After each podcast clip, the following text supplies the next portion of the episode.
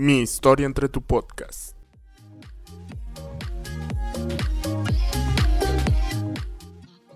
Adriana Flores. Hola, ¿qué tal? Muy, muy buenos días, muy buenas tardes, muy buenas noches. Bienvenidos a un nuevo episodio de Mi historia entre tu podcast. El día de hoy tenemos una invitada bastante especial, como todas, pero pues esta es en particular muy singular y ya estaremos escuchando su historia. Ella es Adriana Flores. Adriana, ¿cómo estás? Muy bien, gracias. Gracias por invitarme. Es un honor ser parte de este proyecto tan importante, tan bonito. Ya tuve oportunidad de escuchar algunas historias y bueno, honrada de estar aquí. Gracias. Y pues bueno, Adriana es practicante de karate, estuvo muchos años en selección nacional mexicana.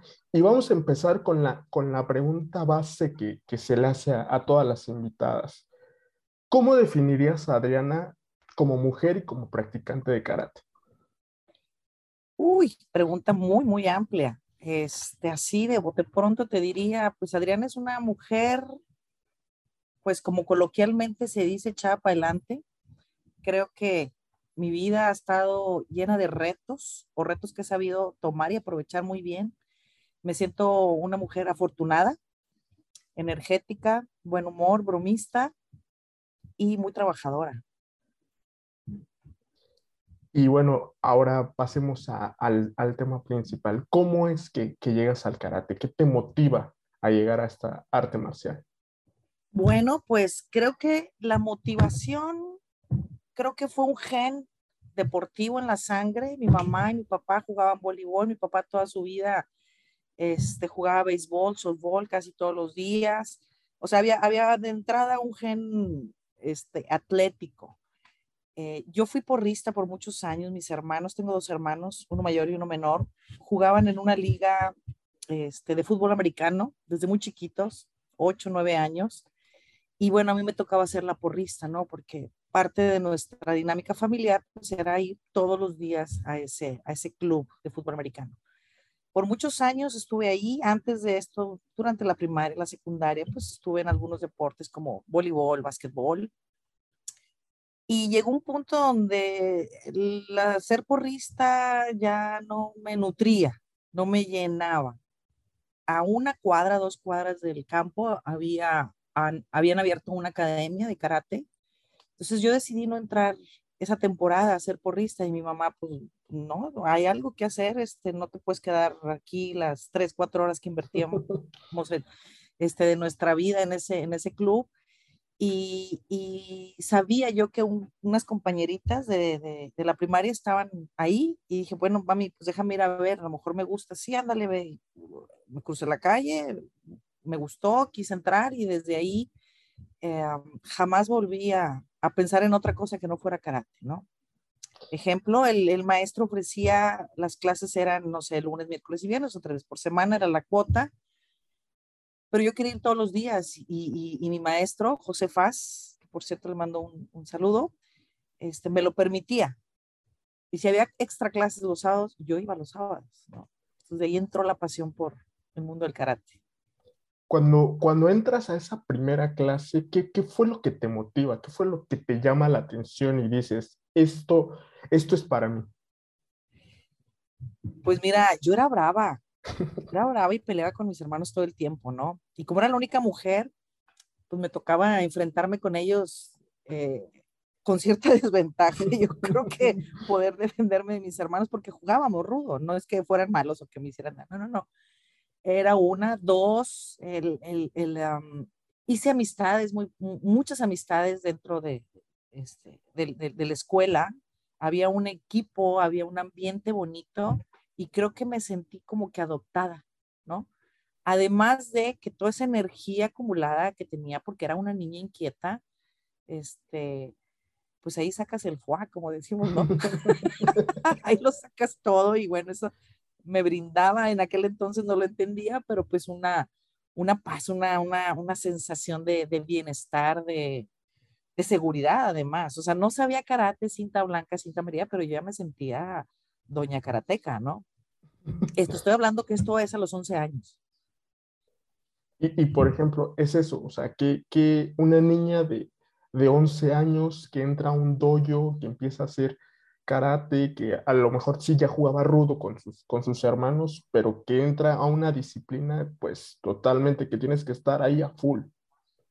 Sí, tú lo has dicho, es una disciplina. O sea, mis expectativas, tú dirías, ahora sí, ya tengo herramientas como para enfrentarme a mis hermanos, pero no, nada que ver, al contrario. O sea, ese, ese, ese nivel de energía que yo tenía se equilibró bastante, ese carácter este, potente se equilibró bastante, ¿no? Porque es una filosofía de vida, es, o sea, encuentras el equilibrio, el equilibrio. Encontré el equilibrio que no era lo que buscaba, pero se dio y, y, bueno, es yo lo que soy el día, al día de hoy, pues mucho tiene que ver el carácter, porque me dio una formación en, en, en mi carácter, en mis impulsos, ¿no? En mi forma de pensar, de actuar.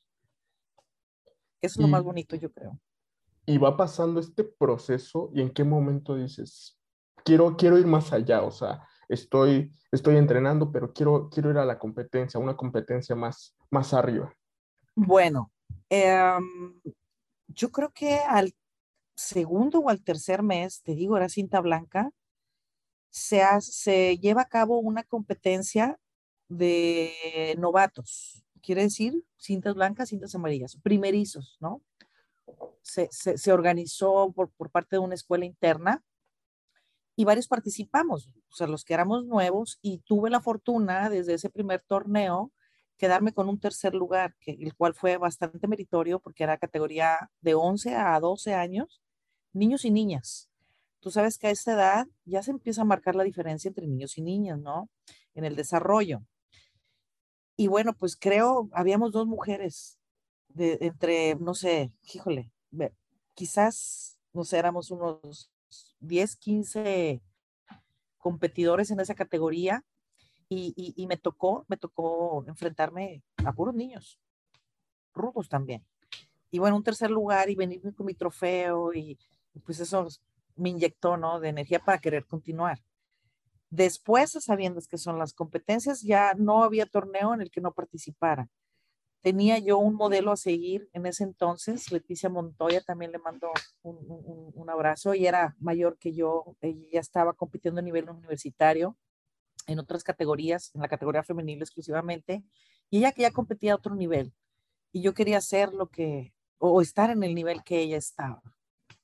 Así es como se fueron sembrando mis sueños, mis ilusiones, mis, mis, visualizaciones de lo que seguía para mí, ¿no? ¿Y cuál, cuál fue una de esas, de esas ilusiones que tú, que tú empiezas a tener?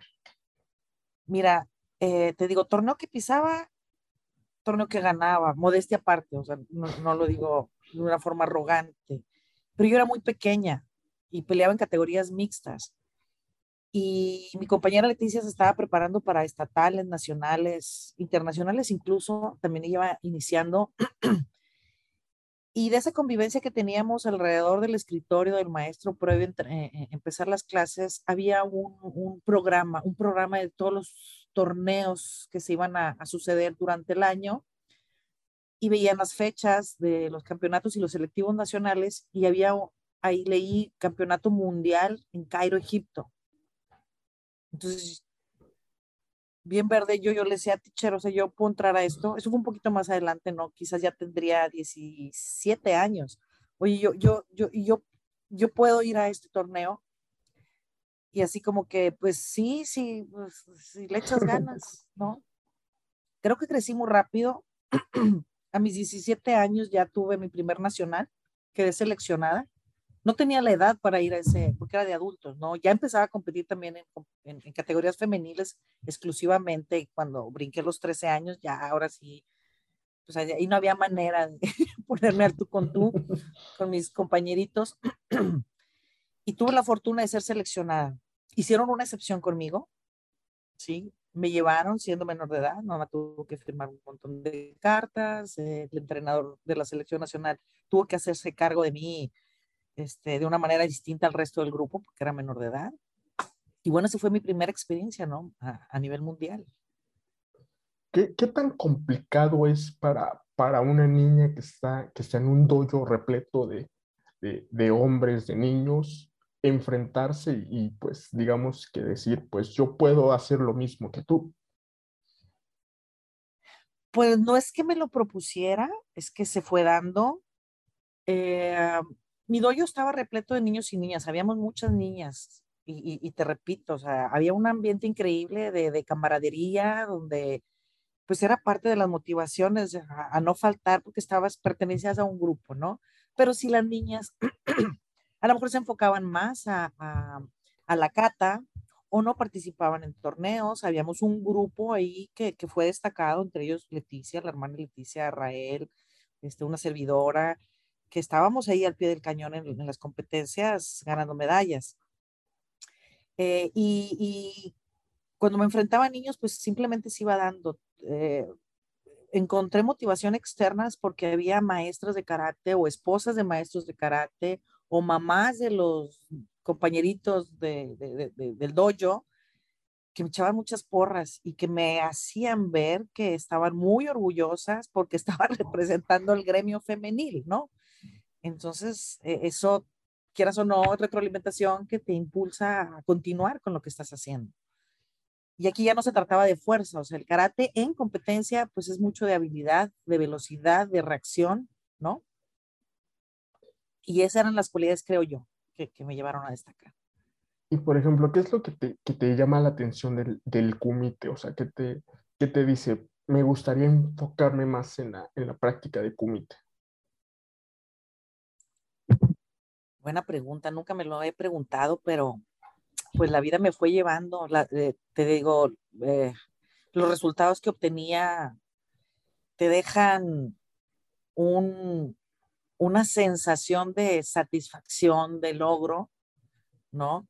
Y quieres más y sabes, ahora sí sabes del programa, de cómo es la mecánica, de los eventos internacionales, o sea, yo quería llegar lejos, yo quería ir a todos los, los, campeonatos centroamericanos, panamericanos, este, internacionales, mundiales.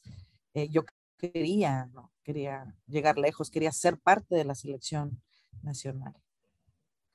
Y hablando de la, de la selección nacional, ¿cómo, cómo es tu arribo a la, a la selección nacional? Bueno, sí, el arribo fue justo como te comentaba, a raíz de este primer campeonato mundial a partir de ahí, estuve, pertenecí a la selección nacional durante más de 10 años. Hace mucho tiempo, ya no me acuerdo. Te voy a estar dando cifras inexactas, pero más o menos fueron 10 años perteneciendo a, campeonatos este, internacionales, entre ellos después de este de, de, um, de, Egipto, se vino el de Nueva Orleans, que fue un campeonato panamericano, me traje también el tercer lugar, fui a un centroamericano, este era estudiantil en Guatemala, me traje el primer lugar, entonces pues había talento ahí, ¿no? Había talento. Después, bueno, se vino el campeonato mundial, que fue el que, que, el máximo logro que pude obtener en, en, esta disciplina, que fue el subcampeonato a nivel mundial, ¿no? Me tocó enfrentarme con compañeras eh, pues España, Brasil, si mal no recuerdo, Australia, Alemania, Francia y al final con Japón, ¿no? no pude con Japón. Y, hablemos de esta contraparte, si se puede decir así, o sea, los, los, los obstáculos, las, las dificultades que, que tiene ir a, a, una competencia, pero sobre todo las lesiones, o sea, ¿cuál ¿cuál consideras que fue como que una lesión o un impedimento, no necesariamente físico, que, que te impidió ir a una competencia? Sí, mira, em, en mi primer campeonato panamericano tuve un enfrentamiento muy fuerte contra Brasil, una chica muy, muy dura, ahí me rompieron la nariz, ¿no? Me rompieron la nariz, obviamente esto significa una baja en tu seguridad, un temor, ¿no? Ya no entras de lleno y de frente por temor, ¿no? Pero bueno, esto me traje tercer lugar, después de ahí vino un bajón en mi, en mi, pues en mi recuperación, tardé para volver a agarrar la confianza, ¿ok? Las, así se quedó sano la herida y todo, eh, vuelvo otra vez. Después del campeonato mundial me operan de la nariz, ¿no? Y yo creo que también tardé seis meses, un año en volver a, agarrar la confianza y, apenas empezaba otra vez, me, volvieron a tocar la nariz y, entonces eso es, pues es una bajoneada, quieras o no. Porque igual es un deporte de contacto con control, sí, obviamente te sancionan, para los que saben de karate te sancionan si hay un exceso de control, no puedes dañar al oponente, es una competencia, pero hay accidentes. Y también me rompieron la boca, el labio, o me daban un golpe en, en, en la boca que, que, pues los dientes tenías heridas internas, ¿no? O se te torcía un dedo, no sé. Pero la nariz es la nariz. Tuve muchas lesiones, eh, también se me dislocó el, el, eh, un dedo de la mano, este, tuve una distensión en un codo, caí mal, y esas recuperaciones merman, pero son de mayor recuperación, ¿no? Creo que esta fue la más grave, fue la que me, me, frenó un poquito en mi impulso. Eh, pero pues ahí estaba, a esa edad la imprudencia este, te lleva a grandes cosas también, ¿por qué no decirlo? Hablemos un poco sobre las concentraciones, o sea, cuando, cuando tú empiezas a ir a las concentraciones, ¿qué, qué pasa por tu mente? O sea, hay hay algo de que pues estoy aquí porque tengo que trascender o es de ya no quiero estar aquí, ya me quiero ir a mi casa. Mira, no, es muy bonito, al contrario, este, creo que dicen que echando a perder se aprende. Creo que me tocó ser parte de la generación, primero entre las mujeres, creo que eh, fui punta de lanza. Y digo yo y mis compañeras, eh, que empezábamos a destacar o a participar en justas internacionales. Este, igual te repito, Leticia Montoya, era Honoria Mar Vargas, era Patricia Crispín, Angélica del León, que pasa descanse. Eh, fuimos esa punta de lanza que nos unimos a la, a, la, selección y la federación iniciaba también a empezar a formar selecciones, digo, eh, concentraciones previos a una justa internacional. Me tocó estar por lo menos tres veces en concentraciones en el centro ceremonial Otomí, a 2.000 metros de altura sobre el nivel de mar para llevar un nivel más alto de competitividad. Era, era duro, era rudo, era algo a lo que no estabas impuestos, este, hubo lesiones, hubo sobreentrenamientos, hubo enfermedades, pero hubo una convivencia y una unión y hubo momentos muy, muy padres. Ejemplo, así una anécdota, eh, íbamos a, participar en un torneo en Europa, no recuerdo si era, era España. Previo a eso, no, íbamos a Japón, íbamos a Japón, la selección femenil. Y, y estaba toda la selección porque regresando nos íbamos a Curazao a un panamericano, ¿no? Eh, me lesioné también antes, llegué de ese, de ese campeonato seleccionado, perdón, dije mal, eh, fuimos a Japón, me lesiono, regreso lesionada previo a ir al, estuve a punto de no ir al, campeonato panamericano y eso afectó también. Em, y bueno, el recibimiento de los compañeros es como una familia. Hubo, hubo concentraciones donde teníamos el horario, cuando eran en Europa, por ejemplo, teníamos el horario, o sea, dormíamos en el día y entrenábamos en la noche y en la madrugada, ¿no? Y, y convivencias muy bonitas es que hicimos migas con la gente de la cocina, y por ejemplo, a ciertas horas del día, un grupo de compañeros y yo nos permitían entrar a la cocina y hacer tortillas de harina. Éramos cuatro. No voy a, se dice el pecado, no el pecador. Y ese tipo de anécdotas que veo las fotos, todos llenos de harina y todo, porque estábamos haciendo prohibidísimo comer tortillas de harina, no era parte de la dieta. Pero bueno, pues, pequeñas travesuritas que, que fomentaban también la, la convivencia.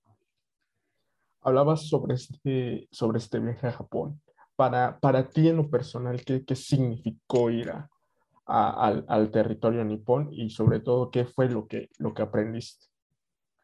Mira, eh, después del campeonato mundial, el segundo lugar, creo que nos abrió muchas puertas a mí y, y, en particular a, a, la selección femenil porque la, México no, no participaba en esos torneos. Había un, un, campeonato anual en Japón y uno en Francia, que era única y exclusivamente femenil. El de Japón era normal, el de Francia era solo por equipos. O sea, México llevaba sus cinco competidoras más eh, fuertes y se enfrentaba contra cinco de, todo el mundo. Nada más era por equipos. ¿Qué me deja? También la experiencia de ver otro nivel de, competencias, también igual abrir camino, competir, eh, ahora sí que viajar no con una gran selección de 15, 20, éramos cuatro, cinco a lo mucho, un entrenador a lo mucho y un acompañante, dos, y también eh, ese fortalecimiento de, grupo, de, trabajo en equipo, aunque es un, un torneo individual, la competencia individual, el trabajo de equipo que haces antes y después, mucho tiene que ver en tu desempeño, futuras competencias. Y, se afianzó la amistad. Yo hice unas amistades increíbles, muy sólidas, que al día de hoy este, conservo después de casi ya más de 30 años, gracias a eso, ¿no? ¿Y cómo, cómo podrías definir estas, estas amistades o qué podrías decir de, de estas amistades? pues bueno, tienes, como dices tú, tienes imprevistos, tienes dificultades en el camino y ellas están ahí para ti. Em, cuando uno se desalienta de pronto, pues siempre tienes un Pepe Grillo que te está incentivando a que continúes adelante, que no te rindas, que enfrentes las, las adversidades como tal. Eh, aprendí mucho también a separar la competencia de la amistad.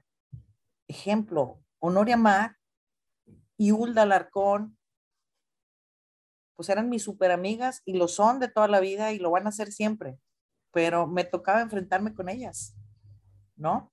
Y nos podíamos romper el alma allá adentro, pero no hard feelings, o sea, afuera seguíamos siendo amigas. A lo mejor al principio Ah, pues te quedas con cierto sentimentalismo, si ganas o pierdes o te pegó, se le pasó la mano, pero al paso del tiempo eso, eso ya no existía, ¿no? Entonces, y, y, bueno, ah, te obliga y te forza a hacer una competencia más limpia donde verdaderamente pues estás protegiendo a tu contingente y más porque pues hay sentimientos de por medio de amistad, ¿no? Y ya hablabas sobre estas, sobre las dificultades que tiene completamente el karate? Para ti, ¿cuáles fueron las, las mayores o que tengas una anécdota que digas? La verdad, aquí, aquí me costó, inclusive hasta pensaba dejar el deporte.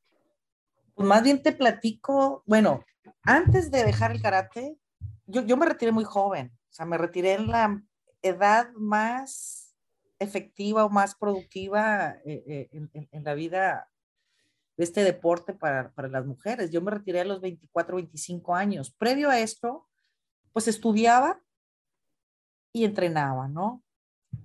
Estaba en una universidad particular, becada, viajo, viajaba por lo menos, por lo menos el de Japón y el de Francia era de cajón, más el panamericano, más, o sea, viajaba tres, cuatro veces al año, me ausentaba mucho de clases. La mayoría de los maestros te apoyan porque eres un orgullo nacional, pero no todos te apoyan, ¿verdad? Y aparte, pues, no basta con el apoyo, tienes que regresar a poner tu corriente. Fracasé en una materia, eh, me quitan la beca, ¿sí? Porque repruebo esa materia. Siento, ahí fue mi primer, y, es un aprendizaje, no le echo la culpa maestro. Y, ella me decía, sí, o sea, muy karateca, para aquí me tienes que demostrar sí, maestra, pero agarre onda, mire, pues voy llegando, deme chance, deme tiempo, no, mija, usted tiene que tener la capacidad, si usted quiere andar allá, tiene que estar dispuesta a, a, a ponerse al corriente en el momento y ya y hacer un esfuerzo adicional. Entonces, ella no me dio ninguna concesión, me fue de mal. Eh, me llenó mucho de resentimiento, maestra, hija de Batman, lo que tú quieras, ¿no? Pues le echas la culpa, siempre a esa edad, pues echas la culpa ya para afuera, todo pero también fue parte de mi formación y entonces pierdo la beca, yo no quiero dejar la escuela, ¿sí? Y me pongo a trabajar para pagar mis materias, que era bastante, y trabajaba como, no lo, digo con orgullo, trabajaba de repartidora de comida china. Entonces yo salía de la escuela a las 11, me iba a trabajar a las 12 y salía hasta las 12 de la noche. Ya no tenía tiempo de, de entrenar, ¿no? A menos que fuera sábados y domingos. Eso bajó mi nivel de competencia, pero como quiera yo ahí estaba. Tuve, adicional a eso, algunos conflictos políticos, ¿por qué no decirlo? Creo que todos mis compañeros en el deporte saben que el reto más duro es enfrentar la desmotivación derivada de temas políticos entre maestros, entre la federación, entre las organizaciones nacionales, Pero bueno, entonces yo decido retirarme del karate ese año, ¿no? Y esa fue yo creo que la primera dificultad más importante que empezó a hacerme mella en mis pensamientos y cuestionarme si valía la pena o no que yo continuara. Finalmente me retiro un año, recupero mi beca y regreso a las competencias, regreso a entrenar. Ya no tengo que trabajar, ya, ¿no? Pero ya no tenía un maestro, había cambiado de maestro, mi maestro, me, me habían asignado a partir también de, de, de, este campeonato, yo tuve mucho apoyo por parte del Estado, tenía un entrenador cubano que se encargaba de mi preparación física. Entonces tenía preparación física, entrenaba, perdón, iba a la escuela las mañanas, ¿sí? Tarde noche, este, entrenaba karate. Terminé mi carrera de psicología, entró una especialidad en administración de empresas y entonces entrenaba, me salía de clases porque, porque estudiaba en la noche, entonces tenía todas esas actividades. Iba a entrenar y regresaba a tomar una, dos clases más en la noche y ese era mi ritmo. Mi maestro cubano, mi preparador físico, regresa a Cuba, ya no, ya no, ya no lo regresa, también temas políticos. El que era mi entrenador ese entonces tiene también problemas, decide irse a Estados Unidos y me quedo sin entrenador. Entonces, a pesar de que regreso, voy al Mundial de Alemania, que este fue mi último, y a la último campeonato nacional, y ahí es donde yo dije, ¿sigo o no sigo? O sea, qué difícil, ¿no? No es como el fútbol, Mikey, de que si no entrenas te meten goles. Acá si no entrenas, te pegan, te lastiman. Y no nada más físicamente, el ego también te lo lastima. Porque yo traía un peso sobre mi espalda que era un segundo nivel a nivel, ah, un segundo lugar a nivel mundial. Y eso también me pegaba mucho. O sea, yo me sentía con una responsabilidad enorme de mantener pues ese estatus, ¿no? Todos le querían ganar a Adriana y Adriana ya estaba dando indicios de que estaba lista para que me, me quitaran pues ese estatus de campeoncita, ¿no? Todas esas cosas era lo que circulaba por mi mente en aquel entonces. Entonces, creo que era, creo que fue mucha presión eh, de no tener los recursos, las personas adecuadas que me acompañaran en esta preparación. Tenía la presión de la escuela, tenía ya un trabajo, me llené de muchas cosas, ¿no? Y ahí fue donde decido retirarme como último evento el campeonato nacional y este mundial, pero fue como un divorcio, siempre lo digo. Haz de cuenta que me divorcié. y por ejemplo, en esta parte de que viene, viene el retiro ya formal, porque pues digamos que te retiras y regresas, pero ya en el, en el verdadero retiro, si, si cabe la palabra, este, ¿sentiste alguna depresión o, o algo que, dijo, que dijeras, quiero regresar porque tengo esa espinita clavada? Esa espinita clavada creo que fue en el primer retiro. Tengo que regresar porque como cuando coges con el novio y piensas que no lo has vivido todo y que mereces una segunda oportunidad, ¿no? Ese fue mi, mi, mi regreso después de un año de ausencia, ¿no? Pero ya este último fue un... Se venían, mira, ahora lo veo en perspectiva, se venían muchos retos a los que en ese momento decidí no hacerle frente. Me sentí cobarde, me sentí culpable, me sentí que podía dar más. Yo era talento, o sea, ahora lo veo, e-, era, talento, tenía, pero tenía los medios, ni los busqué, o sea, y yo admiro y respeto mucho a mis compañeras de aquel entonces que aún siguen, estoy segura que ellas tuvieron sus propios retos. Y ellas a pesar de, continuaron y lo superaron. Y yo no. Yo decidí voltear para otro lado y enfocarme en mi preparación profesional, ¿no? En aquel entonces, por supuesto, es un divorcio, es depresión, es un vacío en tu alma, en tu ahora qué hago, porque a pesar de que trabajaba, ¿sí? Estudiaba, también jugaba fútbol rápido, déjame decirte, para poder mantener mi beca, porque mi beca ya no era por el, por, por, por, el karate. Me dijeron, sí te doy la beca, pero apóyame con el equipo de fútbol rápido que se está construyendo y necesitamos. Y yo acepté, ¿no? A pesar de que estaba llena de actividades y mi día, o sea, yo me salía a las 6 de la mañana y no regresaba hasta las 10, 11 de la noche y esto era todos los días. Sentía ese vacío. Me faltaba algo. Le lloraba. Me quejaba, ya sabes, culpas y es que esto y es que lo, lo que tú quieras. Este, no caes en cuenta y, es un proceso que me llevó tiempo. Sí, me, me deprimí. Yo no era de fiesta, ni de tomar, ni de fumar. Yo era una chica muy sana. Y digo, era. Sí, entonces empecé a hacer mis, mi grupo de amistad que no tenía nada que ver con el karate, que tenía que ver con la universidad, con el trabajo, pues entonces empiezo a entrar al círculo social, ¿no? Y ese fue mi refugio, ¿sí? Mi divorcio lo sané a través de amistades y a la tomadera y a la fumadera, qué mal que lo diga, pero es real, o sea, me costó trabajo sanar esa, ese divorcio, esa separación y entender que, pues no sentirme culpable porque había dejado algo para lo que tenía potencial. Pude haber logrado muchísimas cosas más, pero sabía que no tenía los recursos y decidí enfocar mi energía pues en lo que ahora hago. Y estuvo bien, lo lamenté mucho, pero hoy digo, ah, estuvo bien. Si no, no estuviera aquí donde estoy ahora, ¿no? Y pasan, pasan los años y, y hubo un momento en donde dijiste, pues vamos a regresar solamente como para para revivir, o sea, no, no tanto en la competencia, sino que de entrenamiento para ya tomarlo como hobby? Sí, lo, todavía lo sigo pensando, Mike. todavía sigo pensando en regresar a entrenar nada más porque sí. Pero no, no, no, nunca lo hice, no, no lo hice por justo porque no quería llenarme de ganas de volver a participar en justas internacionales, porque pues esa era mi pasión. Y te soy honesta y lo confieso, o sea, la filosofía, el modo de vida, el karate va más allá de que es solo competencia. El karate no es solo competencia, va mucho más allá que, que eso.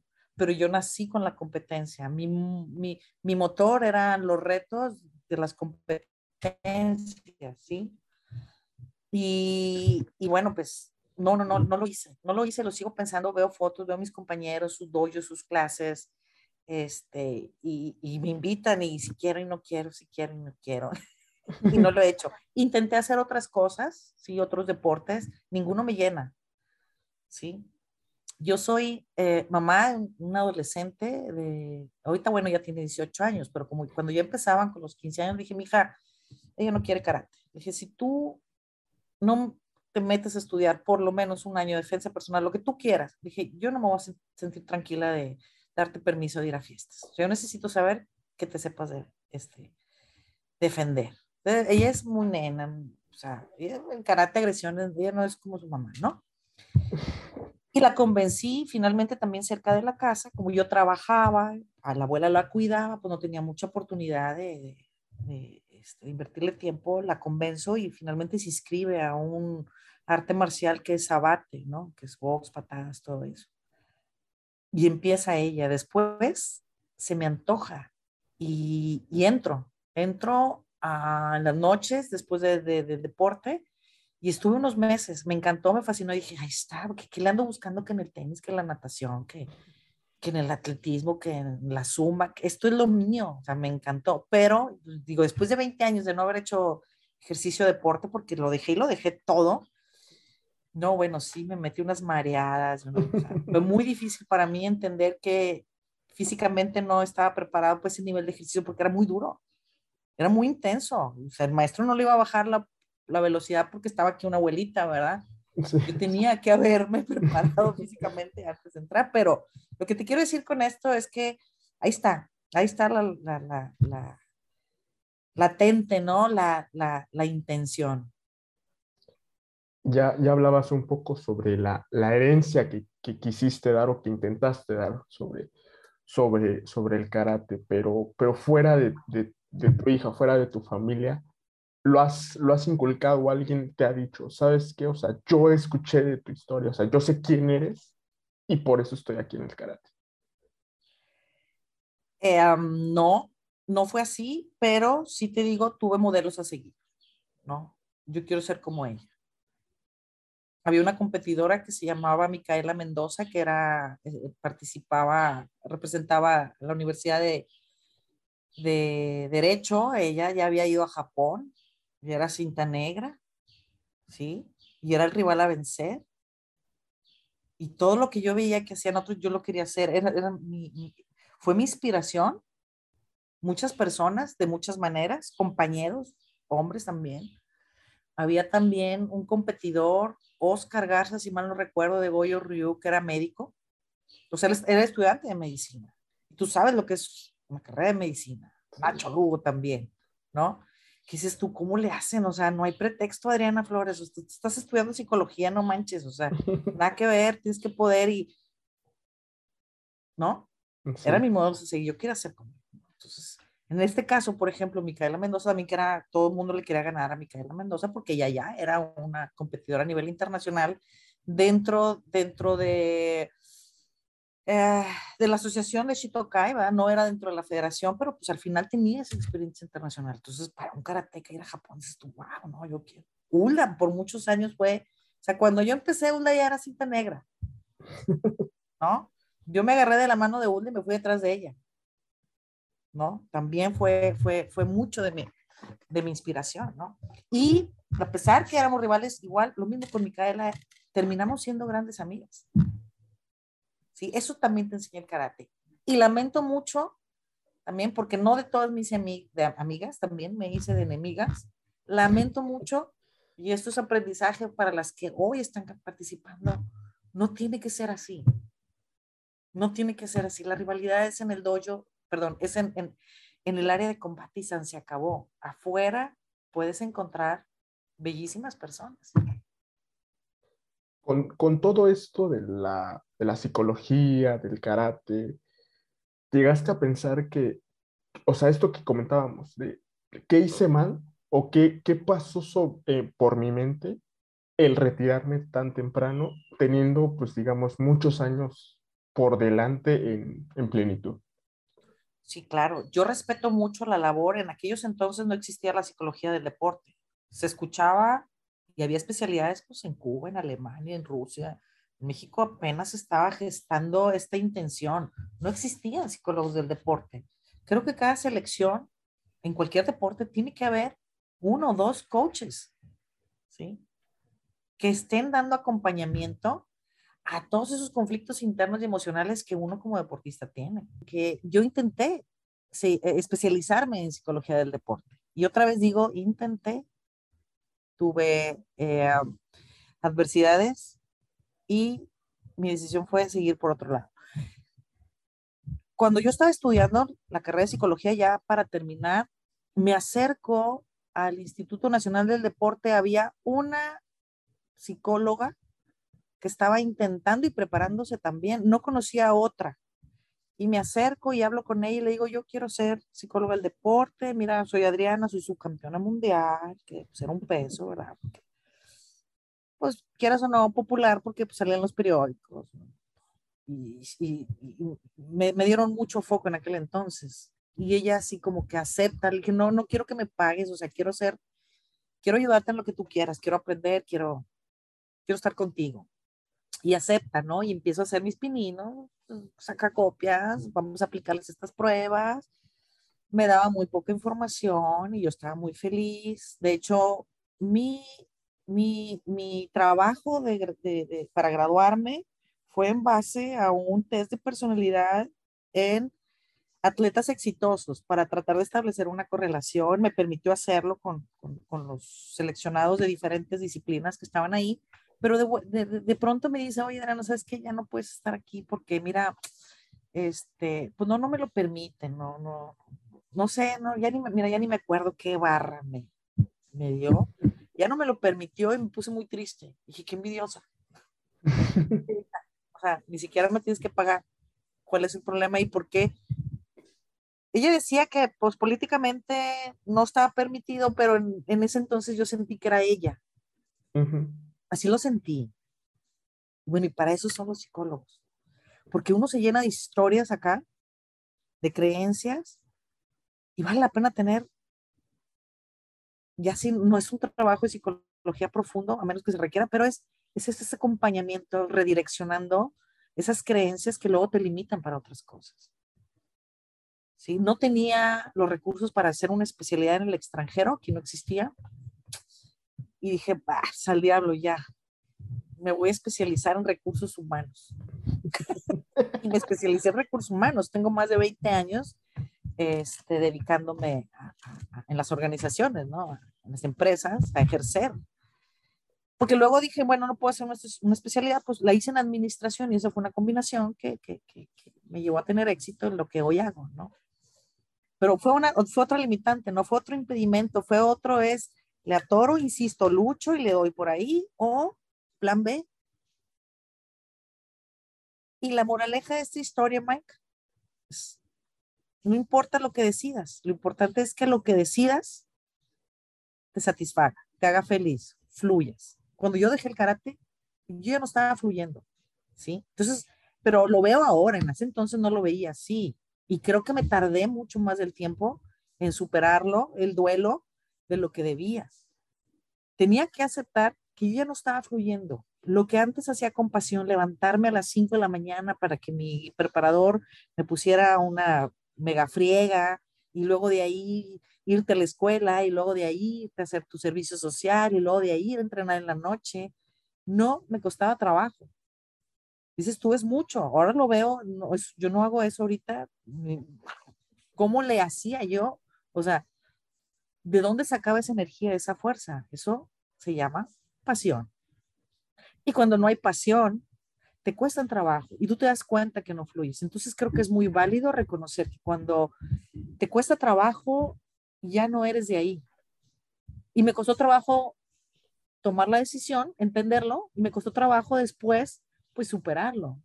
Pensé que no había hecho lo correcto y hoy creo que hice lo correcto porque esa pasión ya no estaba. Si no haces las cosas con pasión, te pesa más lograr lo que quieres lograr. Yo creo que esa sería la moraleja de mi historia. y por ejemplo, este, ¿te llamaría la atención dar, dar clínicas sobre tu, tu experiencia dentro del karate, digamos, como para para tener, no, no como, como, un, este, como un mensaje de que hay algo más. Te voy a dar la primicia a ti, Mike. En, términos, en términos de karate, si yo me pongo a dar una clínica de karate, creo que ofendería a muchos expertos que, que tienen la autoridad y experiencia de todos estos años. Yo, yo, sería un insulto para la gente que todos estos años ha sido constante, ¿no? Porque yo lo dejé por 30 años. No es honesto, no es, sería nada más por cuestiones de lana, pero sí te voy a decir que estoy preparando, ahorita estoy en un proyecto, que no eso lo he contado a nadie, te lo voy a contar aquí, que tiene que ver con defensa personal. Pero no voy a ser yo la instructora porque yo no soy la experta. O sea, la experiencia que yo tengo, porque estudio psicología, porque estoy en el mundo de recursos humanos, Ah, porque también hice una especialización en coach, coach life. Eh, y porque soy la experiencia sobre todo que me da el ser mamá de una adolescente impetuosa y con todo lo que estamos viviendo en nuestro país con, respecto a la inseguridad, estoy trabajando con tres expertos. Vamos a hacer cuatro expertos. Voy a traer, voy a hacer una clínica de dos días para hacer un taller integral. O sea, no es solamente, las niñas no quieren ir a meterse a una escuela de karate.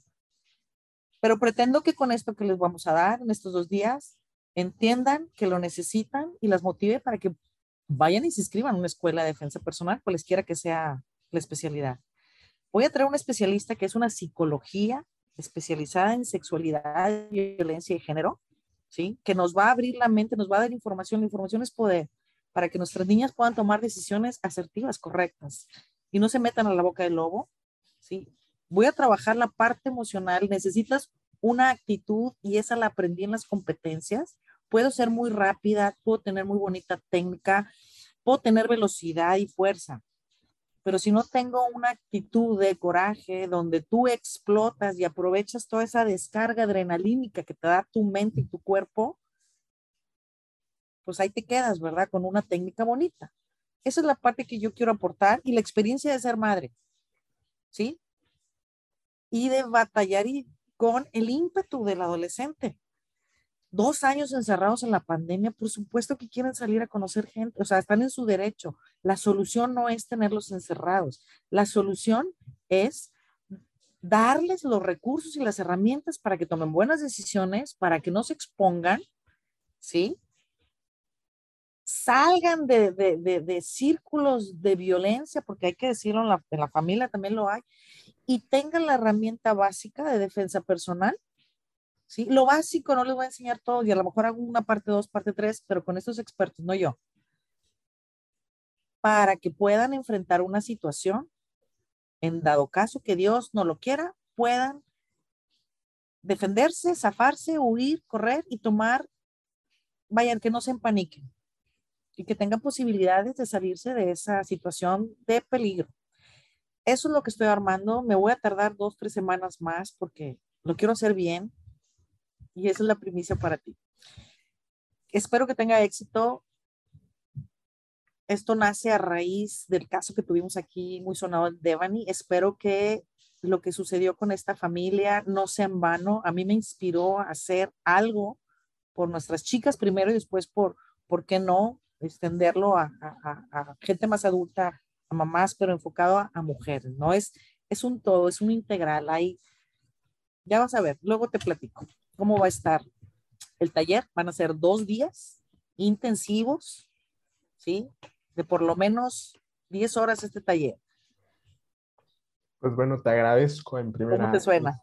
No, muy bien. O sea, la verdad, créeme que este, este, este, tipo de iniciativas las necesitamos, las requerimos y son, digamos, obligatorias, o sea, mandatorias que realmente necesita nuestra sociedad este, mexicana porque realmente nos estamos, nos estamos perdiendo de una forma espeluznante y la verdad, este, pues te agradezco que hayas tenido la, la iniciativa y pues en la descripción de este podcast van a tener los días que que va a hacer este, este curso, pues obviamente va a salir antes de lo que sea este.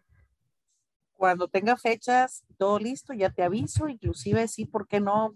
me visualizo, pues ahora sí que haciendo un, un tour por México, llevando a los expertos a brindarles información a nuestras pequeñas, ¿no?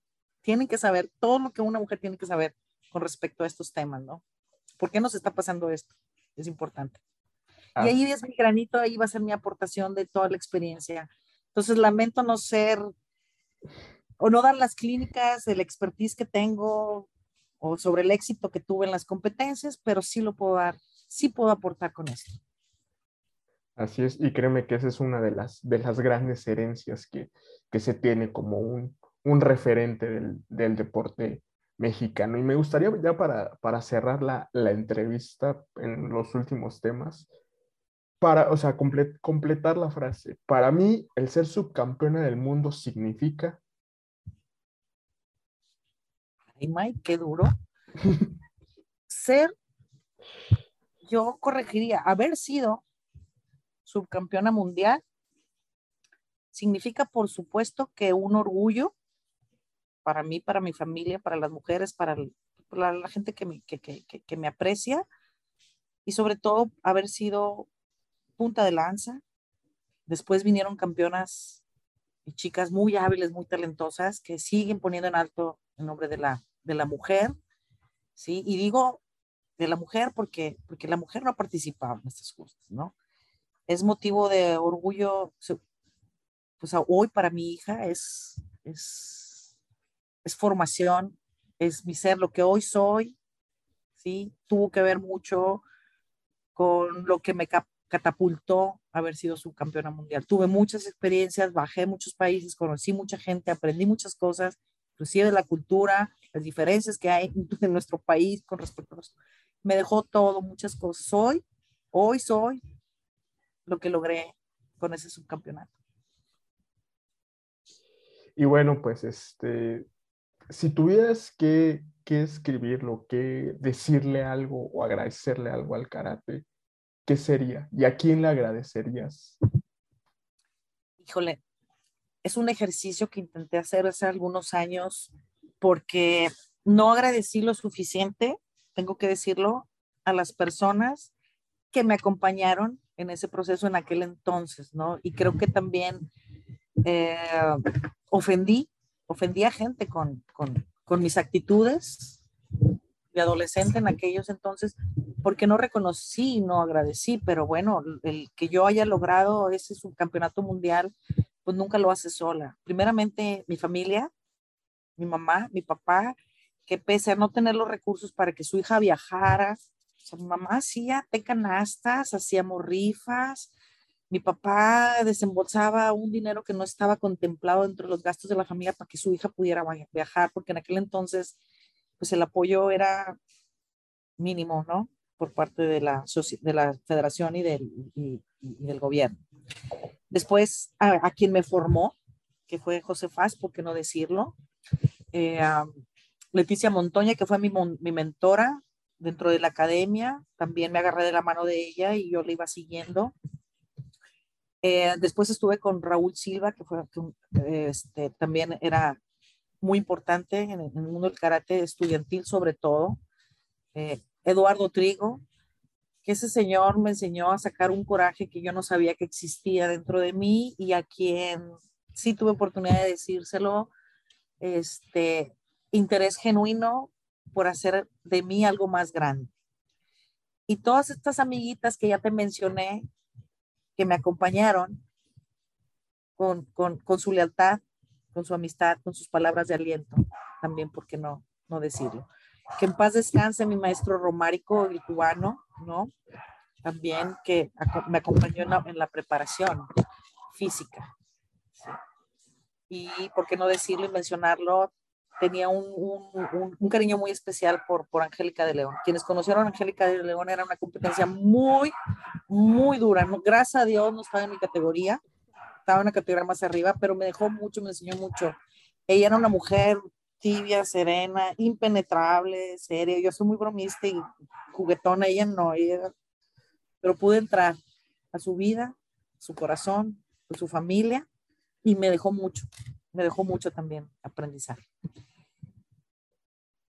Y ya para, para terminar, ¿qué le, ¿qué le dirías a esa, a esa Adriana que empezó a los 11 y se retira a los 24, 25 años en el karate? ¿Qué le digo ahora? Todo es perfecto. Así tenía que ser. Y lo que estás haciendo hoy está bien, porque también me apasiona. No pasa nada. ¿Sí? Eso es lo que, eso es lo que le digo, oye Adriana, no pasa nada, sí, pues me da nostalgia, veo, ay, me encantaría, pero, pero también tengo ya otras pasiones, ¿ves?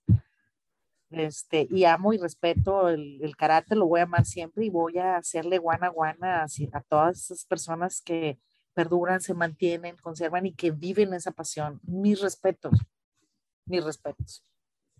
Pues mi queridísima Adriana, muchísimas gracias por, por comentar tu historia, por, por ser un sinónimo de motivación por ser uno de los referentes del deporte mexicano, porque eso es también uno de los objetivos que tiene este podcast, mostrar a los referentes del deporte mexicano.